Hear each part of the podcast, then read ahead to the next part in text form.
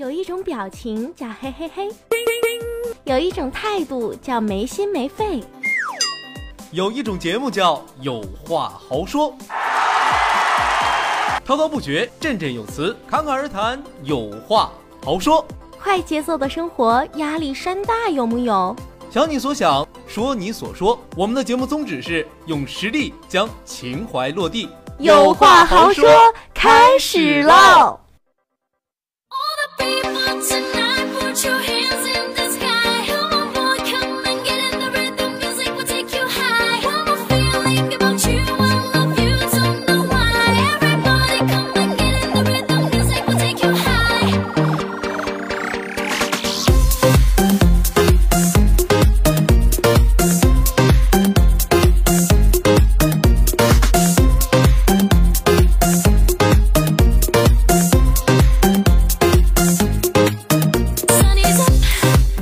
滔滔不绝，振振有词，侃侃而谈，有话好说。大家好，我是你们的好朋友，也是你们的兼职老学长啊，振豪。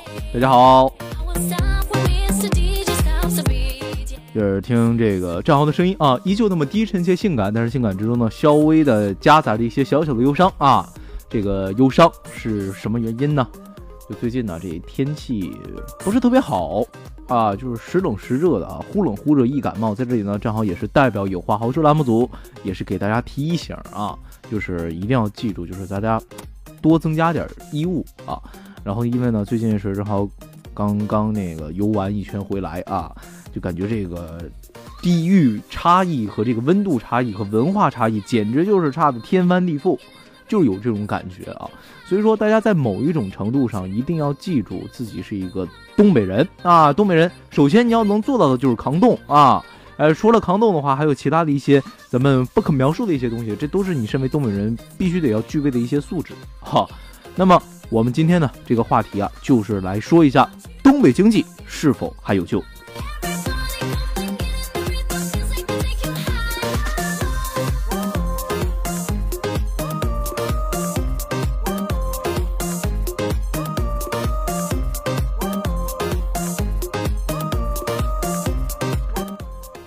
说到这个话题呢？因为最近呢，我也是在这个车上，我看到了一则新闻啊，这个叫做 Lenin Joe 的，他说上周末呢，我叫了一个滴滴顺风车，从杭州去绍兴乔波滑雪，因为呢有一个很大的一个雪板行李，因此呢我选择了不拼车，而且呢我增加了十五元的感谢费。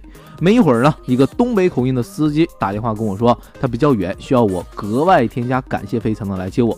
我说我已经添加了感谢费十五元，如果说你没有办法接到我的话，我可以选择让你不接单啊，我等下一个顺路的司机即可。该司机呢挂了，选择了说他那个他他直接就说了，他他他把电话挂了就选择啊，我还是接你的单。上车之后呢，司机问我怎么走，我说我不赶时间，国道和高速都可以。因为司机的确从很远的地方赶来接我啊，我本着希望司机呢也能够更早到家的一个心态，承诺如果走高速的话，愿意承担十五元的过路费。到达终点之后呢，司机说啊，过路费三十五元需要我出。于是呢，我们就是在这个下面就开始出现了这个呃他的这个问题啊，在这里呢，我也是找到了呃一个视频啊，给大家来播放一下，给大家看一下。你要你要什么？为什么不让我下下我的行李？高速费给我，没给我高速费干啥你？你我们上我上车的时候怎么跟你说的？上车了，你说的高速费你付，让我不走高速。我是说高速费我付了吗？是啊，说了。我说的是高速费我付十五块最多。你说你高速费你付，不能走就走就走国道。刚开始怎说的啊？刚开始我刚跟跟家怎说的？我说啊，我说咱走国走那个笨道。高速费我我那再出高速费我就我是不是说我我最多付十五块钱高速费？你看一下能不能走，能走就走，不走我们就走高国道，是不是这么说的？别跟我俩废话，你快高速费给我，我让你走。啊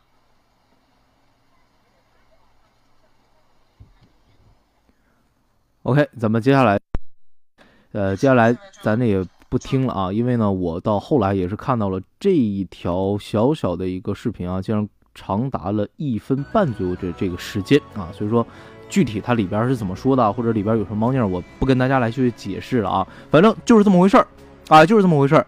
当时呢，这个司机也是扣着这个他的行李啊，就不让他下车，而且呢，并强行的要我给他三十五元，而且呢，在我找人求助的时候，手持螺丝刀对我进行了人身威胁，我因而选择了报警啊。可以清楚的看到了，我在这个呃视频里边，我确实能够清楚的看到这个司机当时手里拿的是螺丝刀啊。呃，那其实像他这样的一个问题，我刚才我也是看了好长好长一段时间，因为像他这个问题，包括在后面这个视频啊，这个司机走下车来，然后拿着这个螺丝刀对准他这个乘客的这个时候，我当时就觉得这个真的是给咱东北人蒙羞啊，真的是这样，看的人多了，哎，非要楼主的把话说明白，这个问题到底是不是因为东北的一些文化差异啊，或者你来说这东北经济到底是不是有用了？其实我感觉啊，从个体上来看，这个司机首先来讲，他缺乏的是诚信，缺少的是契约精神。这样做生意难道不是说咱们说的竭泽而渔吗？对不对？咱很正常的一句话，对吧？有人说啊，我用个体代表一个东北，诚然，从宏观而言，这个人代不了，就是他代表不了整个东北。但从一个个体的角度而言，顺风车叫了，咱也说有少十次。几十次或者上百次，这应该都是有了啊。唯独这一次出现了纠纷，甚至被人身威胁，恰巧事主呢又是东北的大老粗，这就是百分之百的命中啊。大家如果说换位思考一下，如果说这事儿让你碰上，你以后再下单的时候，你会不会把这件事情纳入到变量考虑里呢？毕竟自己只是一条命啊，咱不是什么是井盖儿，对不对？咱没了可以再换，对吧？而且我们把这个问题呢，也是回归到我刚才说的这个问题上啊，在交易的过程中，没有那么多的傻子啊，正常人可以坑你一次，也许啊，下一次就是十年怕井绳了。聪明的人在边上看着人被坑了，直接是以此为戒，也不跟你玩了。比如说最近呢，我一直看到了爆出的亚布里雪场经营的丑闻，以及。这个咱们说刚才说的这个话啊，我真的觉得这个咱们东北的经济翻身或者是复苏，相对来说能稍微的困难一些。我真的是这么觉得。包括像他刚才也说了，这个人说我是一个滑雪爱好者啊，我也认识很多心地善良的东北学友。然而呢，让我去东北投资乃至于生活这件事情发生在我身上之后，我觉得那绝对是不可能的啊！这是一个来自咱说浙江绍兴的一个人啊，呃。有人说振振有词，说个例也好，地域歧视也罢，能不能正视一下现实，看一下这个问题？下面血淋淋的回答：现在这个情况呢，就是一个个例，然后呢，把整个形象都毁了，是不是应该考虑到量变到质变的典型呢？很多人啊都指出来，这个东北啊是有问题的。那么你们这些人打着政治和正确的旗号，说一个个个体你没有什么说服力，你们都是什么地域黑？那么我就要问了。整个区域的问题不是一个个体汇聚起来的黑色力量造成的吗？对不对？我觉得像我个人的感受也许是错误了，但是我个人至少现在不不应该是像一个咱们说的刚出社会一个小白兔啊，任人宰割一样不做什么任何的防备。所以说，像他刚才也说了，说下次交这个顺风车再接到东北口音呢，心里一定会咯噔一声，然后犹豫是否要取消订单。啊，同理呢，移交给这个呃生活中很多遇到的一些普通人，不论是自己经历过，还是看到了我们今天这个事儿的这个情况下，或多或少在决定前也一定会斟酌一下。这个就是个例，也是个体的影响面。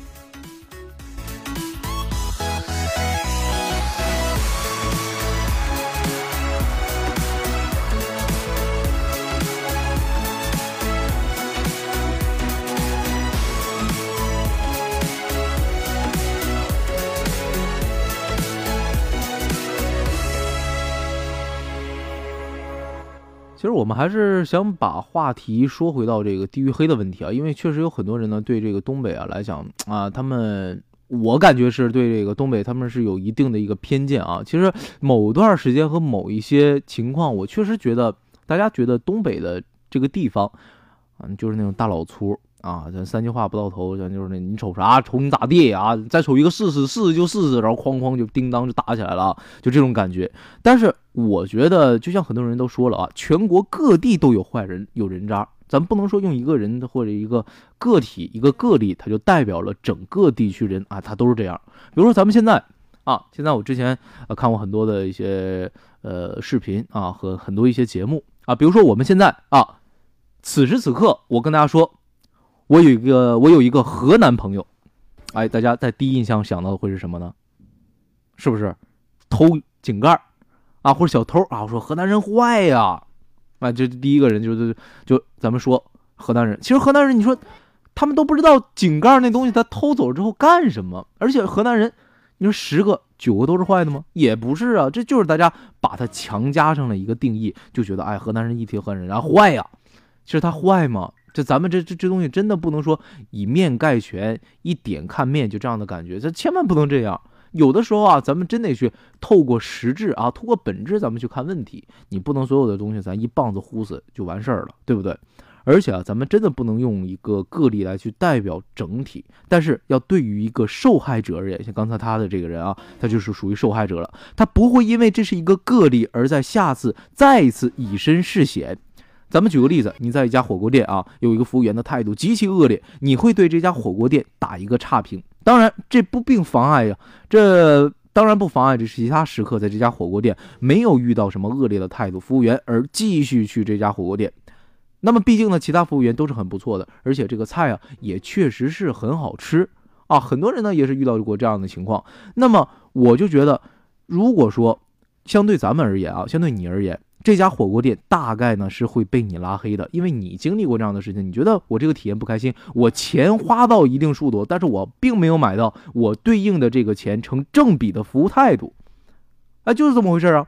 如果说。在视频当中，像我刚才说的这个打滴滴的这个出租车的这个南方人，如果是你的话，如果说被螺丝刀威胁的是你的话，我想大家应该会在下次的时候，这心里边会去怎么避免再遇到这样的情况？我觉得应该就是这样的感觉，对不对？而且像我刚才也是跟大家说了，这个咱们的扣的这个主题叫东北是否有救的这个经济方面，我的答案其实开始就是，呃，很难。啊，很难再一次像东北老工重工业基地来去振兴，还是怎么样的啊？我觉得很难，但是呢，不是完全没有可能的，因为我之前一直是信奉着一个《少年中国说》的这样一个呃，咱们朗诵的一个题目啊，叫“少年强则国强，少年智则国智”。我觉得这是一个道理，少年强则东北强，怕就怕呀，劣币驱逐良币，东北人呢也是溜。东北也是属于现在人才流失嘛，而导致恶性循环。现在的话，我们其实很很现实的一个问题：你在东北没有编制，你什么都不是，这是非常现实的一个事情。其实呢，相当于什么北上广一些一线城市，咱们先不提，就而就是咱们就一些就近原则吧，南方啊，或者咱们再近一点，河北啊、山东啊这样的一些咱们说周边城市啊，他们现在其实一直在改革，一直在做试点。其实对于编制来讲的话，东越是落后的地区，越是咱们说的越是死板的地区啊，这经济越是差的一个地区，越把编制看得越重。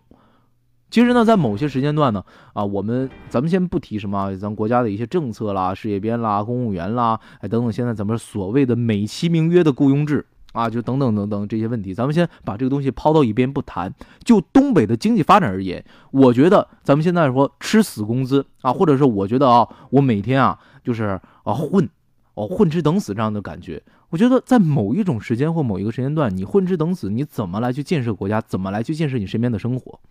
每个月啊，咱们说啊，政府国家给你开啊三千多块钱，啊五险一金交着，我觉得就够了啊。有的人很多人是这样的想法，越是这么想的话，总有一天国库会被你吃空吃空。但有的人觉得这是一种生活，这是一种生活方式。我其实，在某种时间段或者某种认可。大家不认可的一种方式，我觉得这事儿可能在，呃，大家眼里也可能是一件好事儿吧。但是我就是不太能够认可这样的事情发生在我们的身边，因为东北在曾经来讲是一个地大物博、人杰地灵那么一个地方。为什么三十年河东，三十年河西，现在东北就被堕落成这个样子了呢？颓废成这个样子呢？其实有的时候真的是属于有恨铁不成钢啊！为什么自己是生不逢时生在了这样的一个地方？东北在经济或者发展成，呃，我们现在的一个就是的确是非常不好的这样一个状态。然后呢，我们还没有什么能力把这个体制给打破。有的时候真的是这样一些想法，但是也没办法，政策就是这样，我们还是要跟着国家、跟着党走。但是呢，我还是希望大家能够，呃，真真正的设身处地，用自己的能能力来去拯救一下东北的一些经济，来去发展一下我们东北的一些软实力文化。不要让大家觉得啊，东北重工业是什么烧烤、轻工业直播，这就这就是大家对东北人的想法。一提到东北，哎呀，你家那地儿烧烤不错吧？啊，你说说东北啊，因为老铁啊，点波关注啊，双击六六六，你看这，你看这东西，那这你要一提这个东西，不就一下就想到就是东北人吗？这让大家再去说一下，咱们还是把话题回到这个地域黑的这个状态。哎，你要提到广东东莞，那你能提到什么？那就是扫黄是吧？是吧？涉黄怎么了？那其实人家东莞人不是全都是这方面的，靠这方面营生的啊。那只不过大家是印象里面或者对他的影响潜移默化，我把这个印象已经冠以了一个啊，这个地方它好像就是这方面色情行业比较发达。冠以了这个东西，你怎么来去？你怎么再去这个转换一下自己的思想？这个就是很难的一个过程了。所以说，不管怎么样，也是希望大家能够正式的面对一下自己所处在这个地区啊，所在一个地位。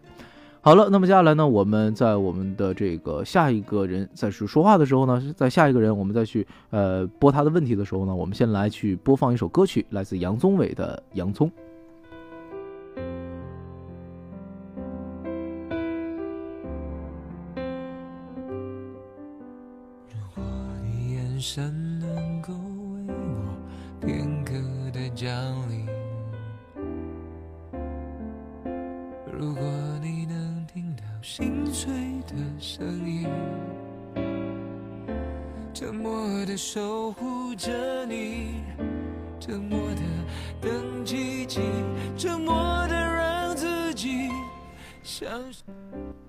位听友叫做老张不老的，他说：“我一四年从哈尔滨一家国企企业辞职来到南方，当时呢全家都反对我，我爸甚至上火啊，起的是满嘴的泡，唉声叹气。我妈甚至是以泪洗面啊，他们觉得我好不容易进到一个国企，说辞职就辞职，稳定的工作啊，这打上双引号的稳定的工作也不要了，这人生啊算是完了，以后注定是风雨漂泊，上南方喝西北风了。但从从始至终，我都没有后悔过这次的决定。今天呢，我之所以能够来去说这个东北经济是否有救的一个问题，是上午我还在哈尔滨的两个朋友的话给震惊了啊，就被他在这个哈尔滨两个朋友的话给震惊了。朋友 A 他说。哈尔滨某重点大学毕业，最近呢在找人办工作，办的呢是某一个学校的某个职位，公司五险一金之前呢是两千五百块钱，办事的人答应二十五万能给办进去，结果昨天办事的人说，哎，办不进去了。朋友 B，本科留学生，回哈尔滨已经四年了，一直没上班，在找人办工作，现在办这份工作工资是一千六，要十五万，还没有编制。然后最近呢，也说这个得到消息，也说是没办下来啊。他们说完之后，我就深深的给震惊了。办工作、找人，不找人找不到工作；编制、稳定的工作，这些词我特别陌生，却每天都还是在围绕在他们的身边。我刚来南方那会儿，我爸妈在心里背负了很大的压力，一直很羞于别人说提起啊。我现在在私企上班，觉得很没面子。我一个亲戚还很执着的让我去考老师。后来呢，我换。工作了啊，换到一家连老家人都知道的一些上市公司，上这儿来了啊，工资呢还是以前在哈尔滨那家国企的四倍。那个时候我回家啊，还有亲戚问我，哎，你一个月赚多少钱呢？我说了以后啊，他是一撇嘴说，你赚再多有什么用啊？你说有有什么用？以后厂子黄了，你还不是没有工作？你还不如考个老师稳定呢。我从来不鄙视任何职业，但是在东北，又有几个人是专业对口、真才实学才能获得一份工作呢？又有多少人是因为办工作才获得现在这份工作呢？我自己堂姐从老家的银行辞职，和姐夫一起去某沿海的城市做生意。因为地理原地理位置的原因呢，我姐本来是可以做代购的。她本身呢，自己对这块地也是特别感兴趣，之前有过相关的经验。但是听我大伯说了之后呢，死活不同意。啊，说你现在做代购的话，我回家上别人问你姑娘现在做什么工作呢？让我去说代购吗？啊，你让我这老脸往哪儿放啊？你赶紧去考老师，考公务员，你考事业编啊，这样我脸上才有面儿。我不知道为什么我老家人对教师、公务员、企业单位编制、事业编为什么会有那么深的执念，也可能是我阅历尚浅，理解不了这种理想和念想吧。在我现在所在的城市，我虽然说离家乡千里之外的地方，但是我却能享受到。相对公平的工作资源和机会，我只要足够努力用心，专业够扎实，就能获得一份不错的工作和薪水。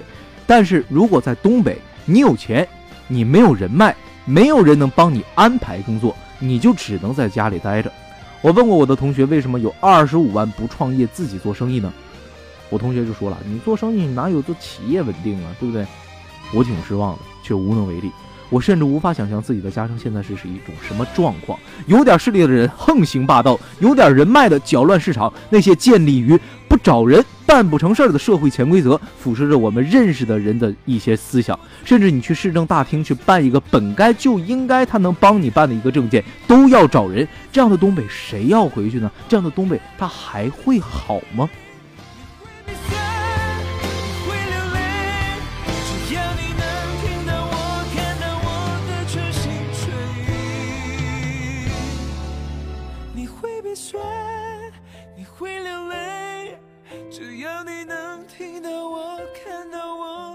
全心全意。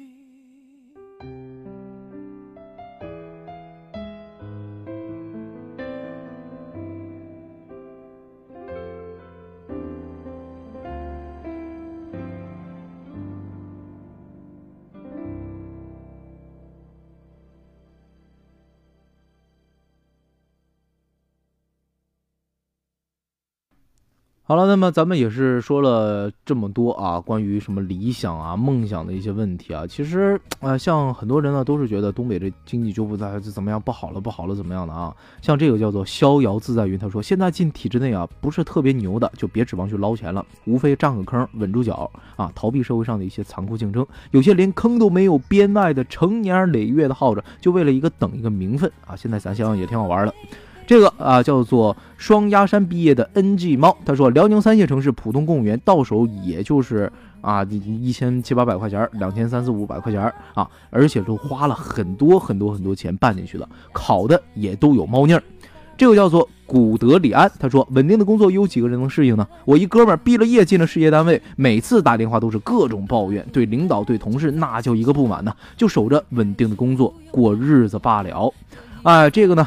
叫做古冬瓜啊，他说，讲道理，人家混得很好了，几百万的存款只是上进心太强了，你无聊的稳定只是自我催眠罢了，真正的稳定需要自我奋斗，哎，就是这样的啊。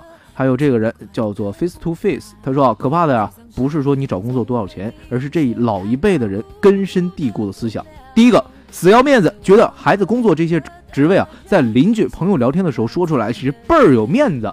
第二个就是觉得工作应该找一个稳定的坑，即使收入低，每个月发点米发点油就是待遇好。三，琢磨点东西，怎么就是咱们来巴结好啊，领导啊，上位啊等等这些事儿。四，鲁迅说的对，这些人的问题不在身体，而在内心。要去的地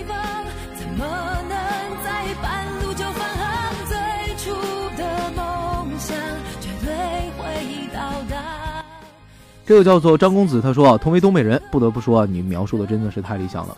我也是辞了老家银行的工作，出来找了一份私企的工作，工资不算高，但是自己干得开心。那个大环境让我不得不离开。这个叫做我主沉浮，他说啊，没经历过中年危机和经济危机的小年轻，确实不懂稳定的意义。知道为什么中兴那哥们跳楼吗？你真以为中年人能随便跳槽吗？你那点薪水跟公务员享受的只不过确实。你花钱也进不去了的 啊，就是这种感觉。呃，这个咱们问题确实是这样啊。有的时候呢，咱们不用去说太多的话。比如说这个叫做易重智，他说，其实要说白了，不是编制体制内的工作不好，而是你家里根本没这个社会关系安排你。你说的十几万、二十几万一个工作，都不是编制内的。现在谁缺那十几万呢？进一步来说，谁傻呀？现在会直接要钱呢？没挨着体制的门。现在来说，体制不好，那你现在做什么更好的工作了没？也没看出来吗？当然了，这个也是属于一把双刃剑。有人说好，有人就说不好。有的时候呢，我也在去想这个问题啊。那么现在咱们年轻啊，说像现在啊，正好二十四五岁的时候，正是好的时候，体力、精力、精神状态都是属于咱人生当中最好的一个阶段。那么我可以用我的自己的生命，或者用我的青春来去换钱。那么现在说正好三，现在是二十四，正好是二十五岁的时候。那等到我四十二岁、五十二岁的时候，如果说我自己啊这身体和精神跟不上我现在的这个状态的时候，没有办法去挣钱的时候，我拿什么来去养活自己的老婆、自己的孩子、自己的父母呢？其实这个时候有的时候确实是一个很大的问题。呃，很多人也都说了，哎，你现在进不去啊，什么事业编啦，或者进进不去什么公务员了，你就是卖学生，叫吃不到葡萄说葡萄酸，啊，真的是这样啊。就可能说咱们，嗯，从古到今的咱们的中国吧，咱们可以翻阅一下咱们的古书，包括最近我在看郭德纲讲的这个《水浒传》，宋江啊。那么其实像戴宗啊，九江知府蔡德章的一个，呃，就是咱们说现在咱们转换成这个咱们，呃，现在社会上的这个职位就是。省里的公安厅的厅长啊，说戴宗神行太保戴宗嘛，现在就是这么一个职位。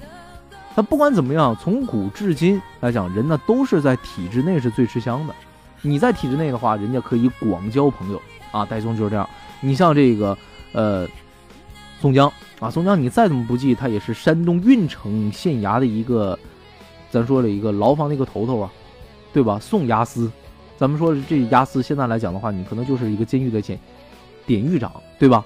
你这也都是在体制内上的问题了。而且到最后，宋江为什么还要选择去招安呢？他也都是对体制内上面的一些东西的一种迷恋和一种向往，对不对？有的时候啊，个人奋斗那个东西，就是咱们说，呃，就是很多问题都是说你自己安慰自己。啊，比如说这个叫做白起的，他说，个人奋斗这种东西啊，其实就是资本家来忽悠年轻人的。你不奋斗，他雇谁给他赚钱呢？二十多岁的年纪都觉得自己行，都觉得自己很牛，都是谁不服谁。那么那么多北漂，那么多真正的在北京立足的，又有多少灰溜溜的回到家乡的？这种东西啊，时也运也不是一个个人的他能够奋斗出来给出的答案的。还有啊，这个叫做 Under Six，他说，凭自己本事找到的工作。做的生意啊，万一哪天有了变故，你还有赚钱的本事。就像闯关东里说的：“给我十年，你大爷还是东家。”反观靠关系的啊，毕生都要费尽力气在人脉关系上，靠别人活下去。反正好死赖活都是为了一口饭，你觉得怎么吃的香，你就怎么来。哎呦呵，现在很多人的问题啊，他很刻薄，很尖酸。但是呢，反之。我们听到的感觉确实觉得很心酸啊，真的是很心酸。这个叫做工人智能，他说四十岁的油腻男，沈阳人，这说咱们辽宁人了啊。这大学毕业在长三角工作了十年，为了结婚回到老家。相对来说，咱东北比起南方的沿海城市，经济和发展经济氛围不是差一两个级别的，所以说工资和工作环境就差了很多。咱东北人讲哥们儿啊，讲哥们儿义气，打打杀杀可以，但是在这种个性和氛围也阻碍了一些经济发展。所以说，正常这么走下去，经济是肯定要落后沿海发达地区的。不管是哪里人，年轻时多出去闯荡闯荡是对的，但是啊，一定要闯出一个名堂来，要不到了中年就悲哀了。这个叫做 Coller，他说。你要是没有什么追求，进国企或者事业单位是一个不错的选择啊，因为确实在编制内呢，呃，想混到老还是很容易的。我是从国企辞职的，现在自己单干，但是呢，早就被认为是没有稳定的工作。现在呢，一年的工资顶过去的五年。啊，很多人呢也都是来鼓励说，正好你还是创业吧，对不对？你总这样也不是好办法。但是呢，要跟大家来说啊，年轻人现在都是想出去闯荡闯荡的，但是真正适合创业、创业非常好或者有一个非常好的光景，又有几个呢？很多问题啊，都是我们现在没有办法来去推脱啊，或者是怎么样的。但是啊，我真的是打心眼里希望东北能像原来那样。能够继续蓬勃的发展，继续能像我们去认识的那个东北老工业中业基，就是老工业基地的时候，重工业基地的时候，让山东的人闯关东来到我们东北来去发展，不要让闯关东现在变成了一个过去，变成了一个历史。现在想到东北这两个字，首先想到的就是，哎呦，我气于且耻啊，我气于我我都很羞于启齿，有很多很多这方面的问题。所以说，不管怎么样，都是希望大家能够去把自己的家乡建设好，不要是总看着自己的一亩三分地儿啊，把格局和视野放大。其实这个世界比你想象的，哼，要好的很多哦。有没有？确实也没有，一直躲避的借口，非什么大仇，为何救自己，在最后变不到。好的最后一首歌呢是来自周杰伦的稻香。啊最后一句话回家吧回到最后的美好。啊好了那么我们明天再见呢正好依旧在有话好说里与大家不见不散我们的口号是大家一起喊。啊好没有人啊没有人我就自己来用实力将情怀落地。Ok 大家伙儿拜拜我是你们的老朋友正好明天见。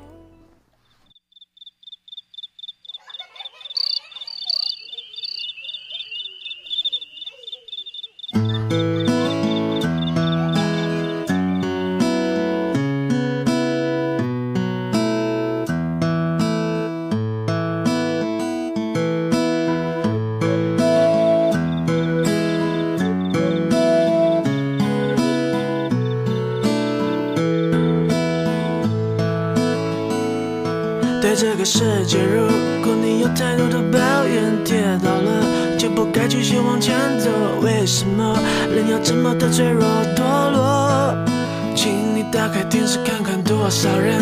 为生命在努力勇敢的走下去我们是不是该知足珍惜一切就算没有拥有。还记得你说家是唯一的城堡随着稻香河流继续奔跑。微微笑小时候的